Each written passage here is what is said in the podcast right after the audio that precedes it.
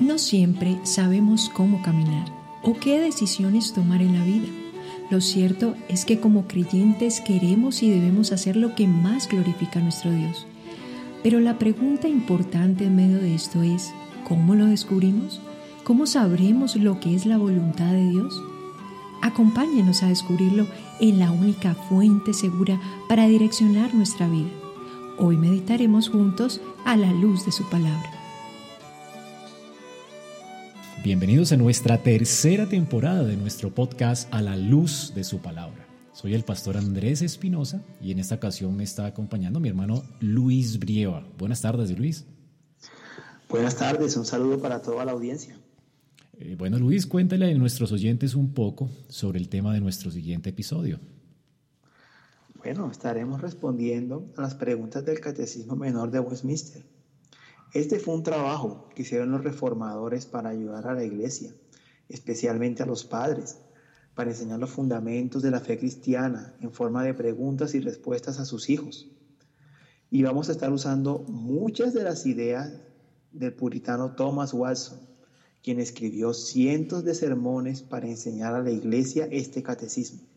Ok, Luis, entonces, eh, según dices, catequizar es el método que se usaba en ese tiempo para enseñar a los hijos o a la gente eh, las cosas por medio de preguntas y respuestas, ¿verdad?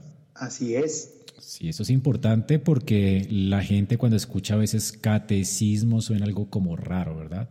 Y aún en nuestro contexto cultural, esta palabra se usa mucho en, los ámbitos católicos.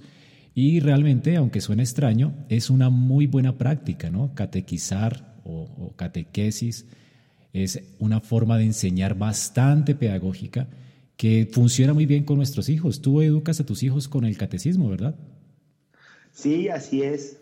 Utilizo el catecismo infantil para educar a mi hija, mi pequeña bebé, y utilizamos el catecismo menor al menos una o dos veces al año para catequizar en nuestra casa todos los miembros de la familia.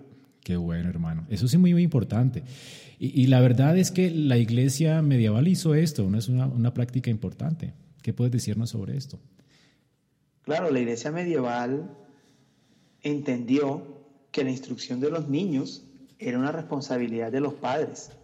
Y bueno, no es porque lo haya dicho la iglesia medieval, es que lo dice la Biblia. Mm, amén. La Biblia, si bien nos enseña que la iglesia tiene la responsabilidad de educar o enseñar, también nos dice que equipa a los padres para que hagan esta tarea. Es decir, la iglesia no solamente está enseñando para que absorbamos ese conocimiento para nosotros, sino para que se lo podamos dar a nuestros hijos. Y, ¿sabes? Esta es una parte muy importante de nuestra fe como presbiterianos, porque cuando nosotros bautizamos a nuestros hijos, estamos diciendo que hemos entendido el llamado de Dios para nosotros como padres de edificar a nuestros hijos en la fe, que hemos entendido que debemos entrenarlos para que comprendan su responsabilidad actual con Dios y debemos guiarles para que acepten las obligaciones del pacto, esperando que al crecer ellos accedan a la mesa del Señor. Así es, y fíjate que es un mandamiento de parte de Dios en Mateo 28. La escritura nos dice que debemos enseñar a todo aquel que es discípulo de la iglesia en todas las cosas que Él nos mandó. Así es. A veces pensamos en ese versículo solo con las personas de afuera, pero lo cierto es que nuestro primer campo evangelístico es nuestra propia casa. Mm. Sí, señor. Y, en estos episodios, de, hecho, vamos a hablar sobre ese tema, ¿no? La intención es que los padres puedan realmente ser equipados, instruidos a través de estos episodios con las preguntas del catecismo y ellos puedan tener realmente un mejor entendimiento de lo que la escritura enseña, ¿no? Así es, así es. La Biblia no solo debemos entenderla a nivel de lo que dice cada libro, sino lo que dice toda la Biblia en su conjunto como el consejo de Dios sobre los diferentes temas que trata. Mira, Luis, es importante también señalar que el catecismo que vamos a, a, proponernos enseñar nos va a proveer un resumen completo de lo que la Biblia enseña. sobre todo en los componentes de una cosmovisión. Y bueno, los, los que no conocen qué es una cosmovisión, una cosmovisión, voy a usar términos complicados, pero los voy a explicar. Una cosmovisión tiene tres componentes. El primero de ellos es la epistemología. La epistemología tiene que ver con las cosas que conocemos. Es muy fácil, ¿no? Tiene que ver con lo que conocemos. Trata con preguntas como ¿qué conozco? ¿Qué significa el conocimiento? ¿Cómo yo sé, por ejemplo, qué es una familia? ¿Cómo tú sabes qué es una familia? De eso se encarga la epistemología. La respuesta a esa pregunta depende de tu, de tu epistemología. Todos tenemos una epistemología. Es decir, hay gente que piensa, por ejemplo, en qué es una familia y lo que hace es observar familias tanto como sea posible y esa de observación te lleva a concluir que es una familia. Si tú empiezas por ejemplo, la televisión. Exactamente. ¿Qué, ¿Qué enseña la televisión sobre una familia, Luis? Por ejemplo, la televisión hoy enseña que la familia puede estar compuesta por dos personas del mismo sexo. Mm. Oiga, es increíble cómo hoy tenemos, eh, estamos bombardeados con esta filosofía, ¿verdad? Así es. Entonces, fíjate que si no tenemos una epistemología correcta, ¿cómo conocemos que conocemos?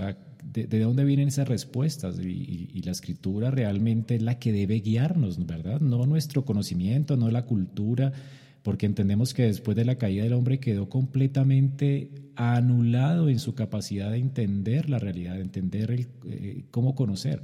Y la escritura nos da, nos equipa, nos da un buen entendimiento de lo que significan eh, nuestra vida, la familia, lo que hacemos. Entonces, esta es una rama importante de una cosmovisión. La otra rama de la cosmovisión, ¿cuál es? La metafísica, ¿verdad? ¿Qué es la metafísica, Luis? Bueno, la metafísica es una rama de la filosofía que estudia la naturaleza, estructura, componentes y principios fundamentales de la realidad.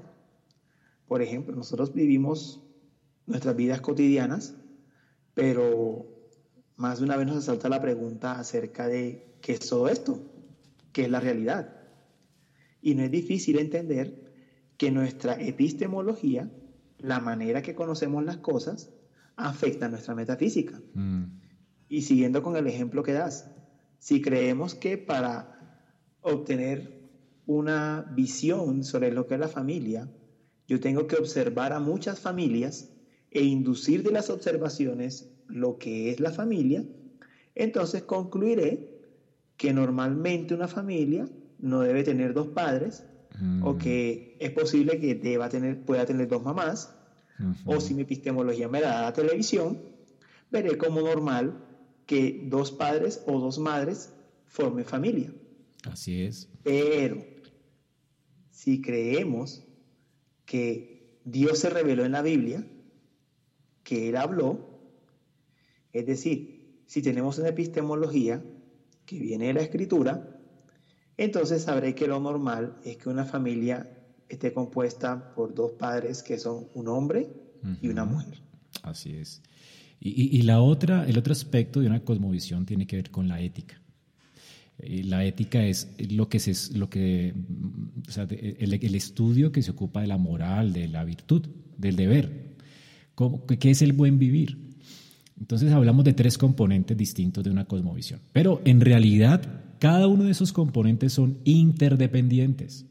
Por ejemplo, nuestra epistemología va a afectar nuestra metafísica. Y, nuestra epistemología y nuestra metafísica siempre va a afectar nuestra ética, la forma en que vivimos. Si mi metafísica dice, ¿verdad?, que este mundo es todo lo que existió y todo lo que hay, y, si yo no soy responsable delante de un Dios creador, entonces eso me lleva a vivir una vida completamente desconectada de Dios, sin responsabilidad alguna, sin ética. Estos temas son complicados, ¿verdad? Pero normalmente no podemos, aunque mm, hablemos de epistemología, metafísica y ética y cosas complicadas como estas, realmente todos nosotros tenemos esta, estos componentes de una cosmovisión. Es imposible que una persona no tenga una cosmovisión y que no esté traspasando esa cosmovisión a su familia, ¿cierto, Luis? Así es, completamente. Nosotros como padres siempre estamos enseñando a nuestros hijos cómo ver la realidad, mm. sea porque se lo estamos enseñando o porque no lo estamos enseñando. Si nosotros los dejamos expuestos a la influencia de otras personas o de otros medios, ellos son quienes van a enseñar.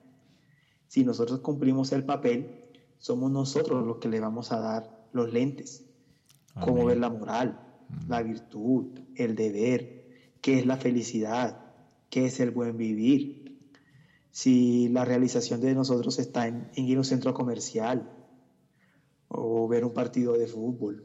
Y no estoy criticando el fútbol, pero sí digo que nosotros les transmitimos qué es lo bueno, qué es aquello que nos hace realizar en esta vida y cómo debemos conducirnos en este mundo. Y sabes, Andrés, lo interesante es que los teólogos de Westminster, cuando hicieron este catecismo, intentaron responder esas preguntas. Así es, es increíble, porque ellos dieron en el catecismo una cosmovisión completa.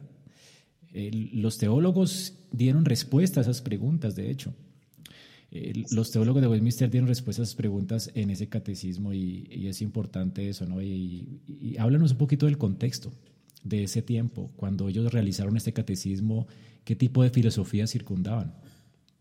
Bueno, Andrés, mira, el tiempo que se desarrolló el catecismo de Westminster fue la época del famoso filósofo René Descartes.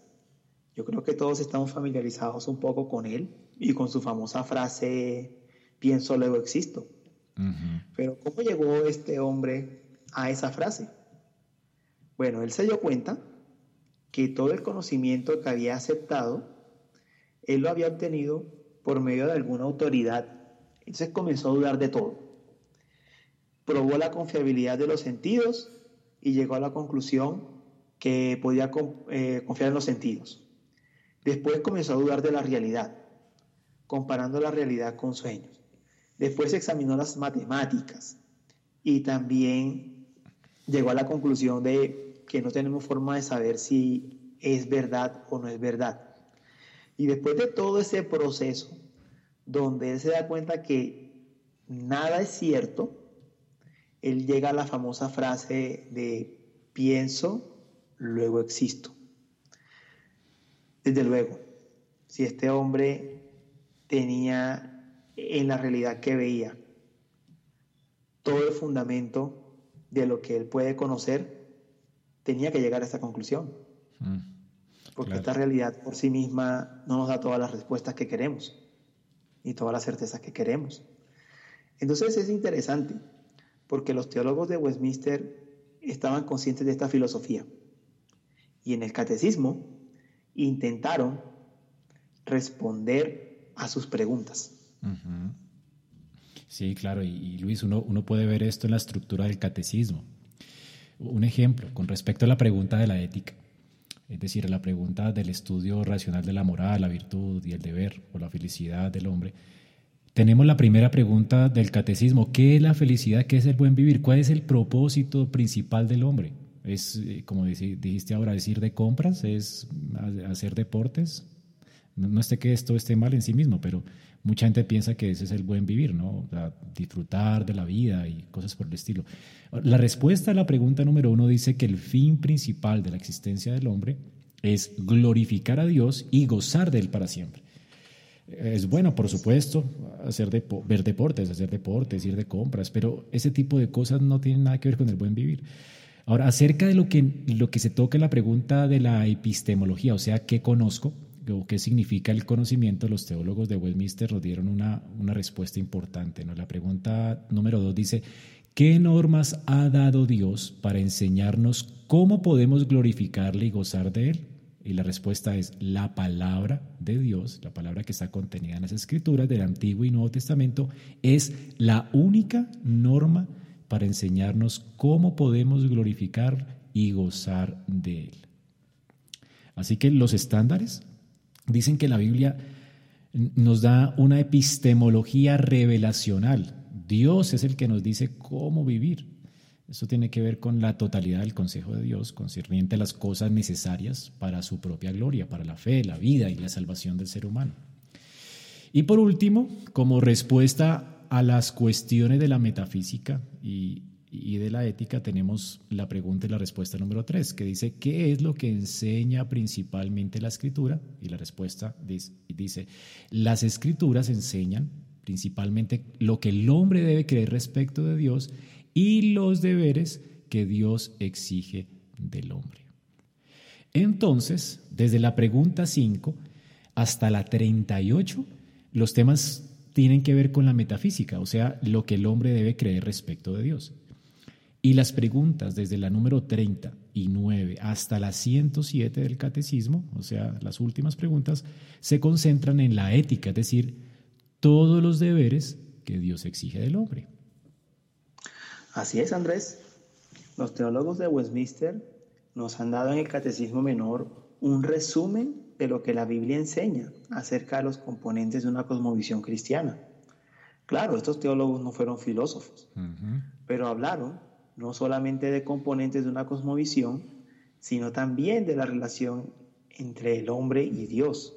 Como teólogos que eran, ellos plantearon su cosmovisión en términos de una relación de pacto. Por ejemplo, el Catecismo Menor de Westminster dice la respuesta a la pregunta número 3 que las escrituras enseñan principalmente lo que el hombre debe creer respecto a Dios y los deberes que Dios exige al hombre. Entonces, notemos que es una cosmovisión que tiene que ver con Dios.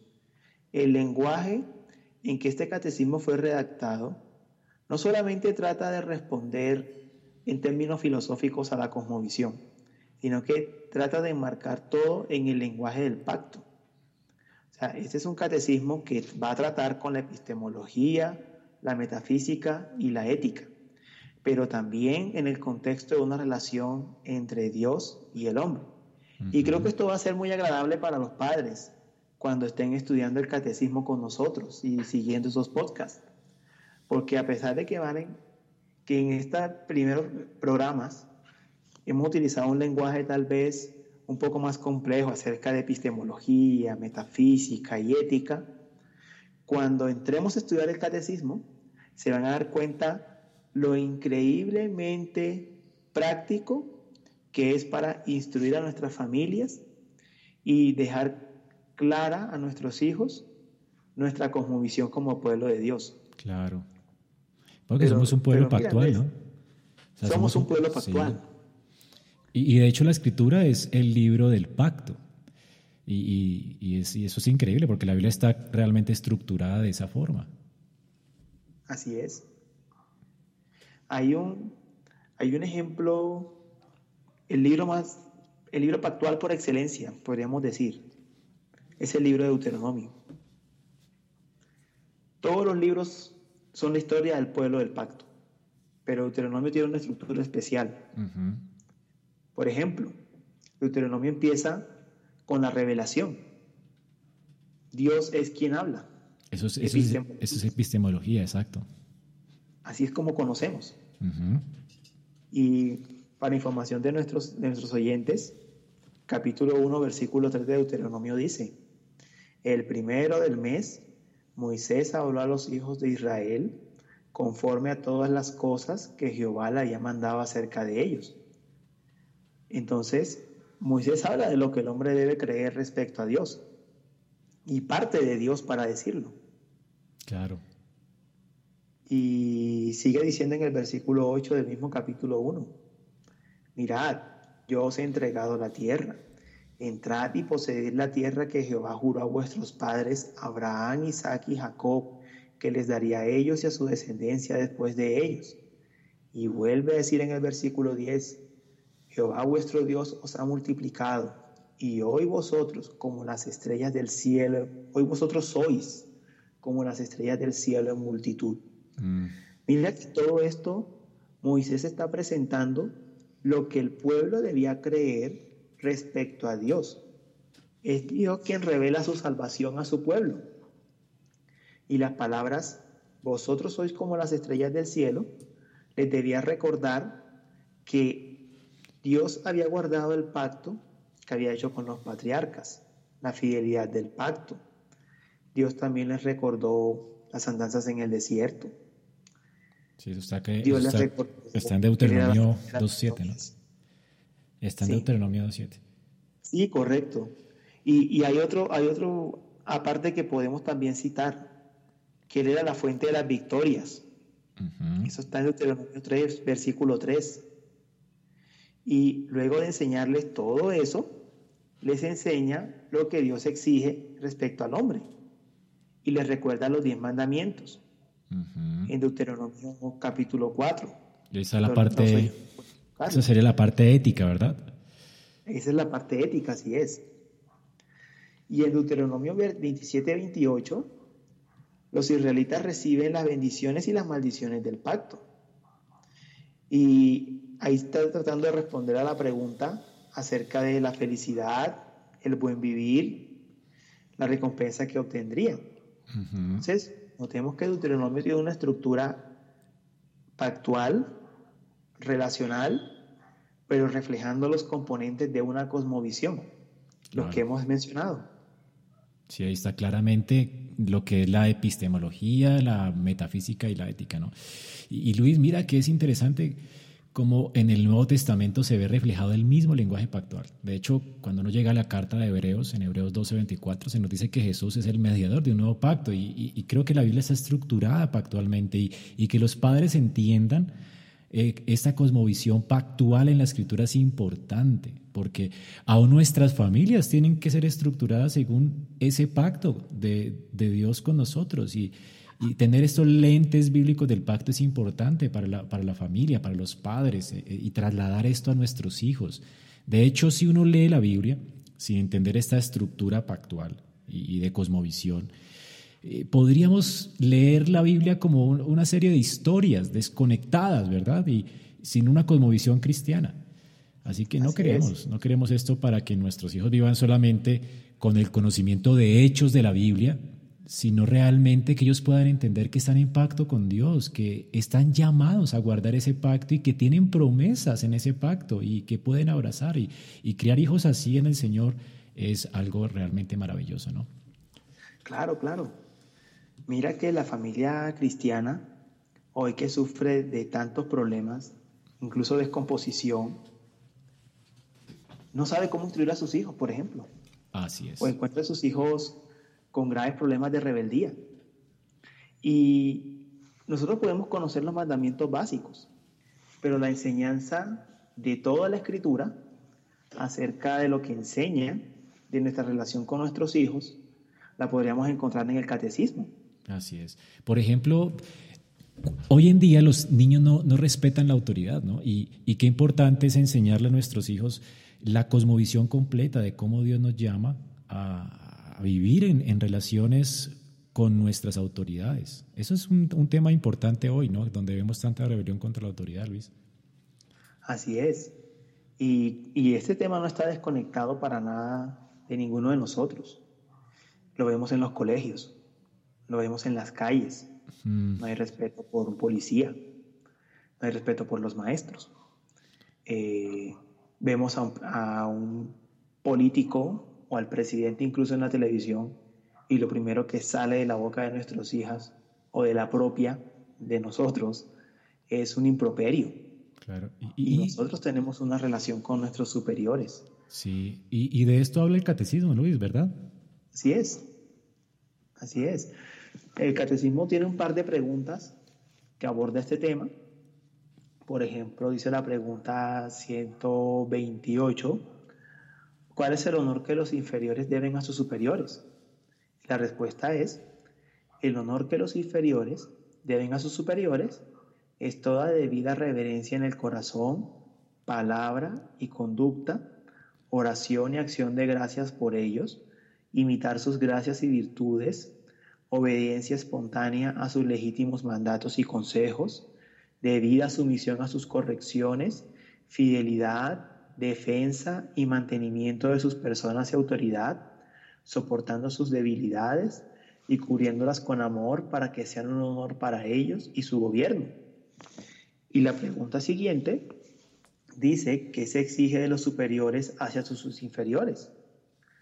Según el poder que reciben de Dios, y la relación que mantienen con sus inferiores, Se requiere de parte de los superiores amar, orar por y bendecir a sus inferiores, instruirlos, aconsejarlos y amonestarlos, aprobar, encomiar y premiar a quienes hacen el bien y desaprobar, reprender y castigar a quienes hacen el mal, protegerlos y proveerlos de todas las cosas necesarias para su cuerpo y alma, y mediante un comportamiento serio, sabio, santo y ejemplar, procurar la gloria para Dios, honor para ellos mismos y de este modo preservar la autoridad que Dios ha puesto sobre ellos. Wow, esto es, una, esto es una cosmovisión completa del mundo, Luis, acerca de las relaciones. Así es, así es. Y no solamente trata acerca de relaciones de padres e hijos, ni de empleados a, señores, a empleadores, sino que también trata de temas como el matrimonio, una de las instituciones más atacadas hoy en día. Si uno examina el capítulo 24 de la Confesión de Fe de Westminster, nosotros encontramos un resumen completo de nuestra cosmovisión cristiana sobre el matrimonio. Y en ese documento dice que el matrimonio fue instituido para la ayuda de esposo y esposa, para multiplicar la raza humana por generación legítima y la iglesia con una simiente santa y para prevenir la impureza. Entonces en el catecismo tenemos un resumen para la familia, de una cosmovisión bíblica de la familia. Si queremos saber cómo sé que es una familia, cuál es la voluntad de una familia, tenemos el catecismo menor que nos puede ayudar a responder esas preguntas. Así es, Luis. Bueno, hermanos, eh, amigos que nos escuchan, qué bueno es que nos acompañan a través de estos podcasts próximos. Vamos a hablar sobre el catecismo menor, cómo este nos da lentes bíblicos para que podamos entender nuestro mundo y, hacerlo de una forma en que Dios lo entiende, ¿no? Como Dios lo creó y, es, el que nos debe guiar en este, en este entendimiento. Así que en el catecismo tenemos un resumen bíblico de, de una cosmovisión pactual en la que podemos entender todas nuestras relaciones. Y este es el esquema, ¿verdad?, del catecismo. Y, y como el fin de la vida nuestra tiene que ver con nuestra relación con Dios, vamos a ver cómo en este catecismo se nos ofrece una cosmovisión que tiene que ver con esta meta, ¿no? Eh, la meta de glorificar a Dios, de disfrutar de Él. Génesis 18 dice de Abraham, porque yo sé que Él mandará a sus hijos y a su casa después de sí que guarden el camino de Jehová. Dios eligió a Abraham para levantar una comunidad temerosa de Él por medio de la instrucción a sus hijos. En Deuteronomio 4 dice, por tanto, guárdate y guarda tu alma con diligencia, para que no te olvides de las cosas que tus ojos han visto, ni se aparten de su corazón todos los días de tu vida. Antes bien, las enseñarás a tus hijos y a los hijos de tus hijos. Es responsabilidad de todo padre entrenar y educar a su descendencia en el conocimiento de Dios. ¿Cómo pueden los padres cumplir fielmente con este deber? ¿Hay un método probado y efectivo que pudiera ayudarnos en esta tarea? Estas y otras preguntas serán tratadas en esta serie de mensajes. Nuestra meta es que usted llegue a conocer y a disfrutar de Dios al tiempo que traspasa este conocimiento a la siguiente generación. No se pierda nuestro podcast a la luz de su palabra.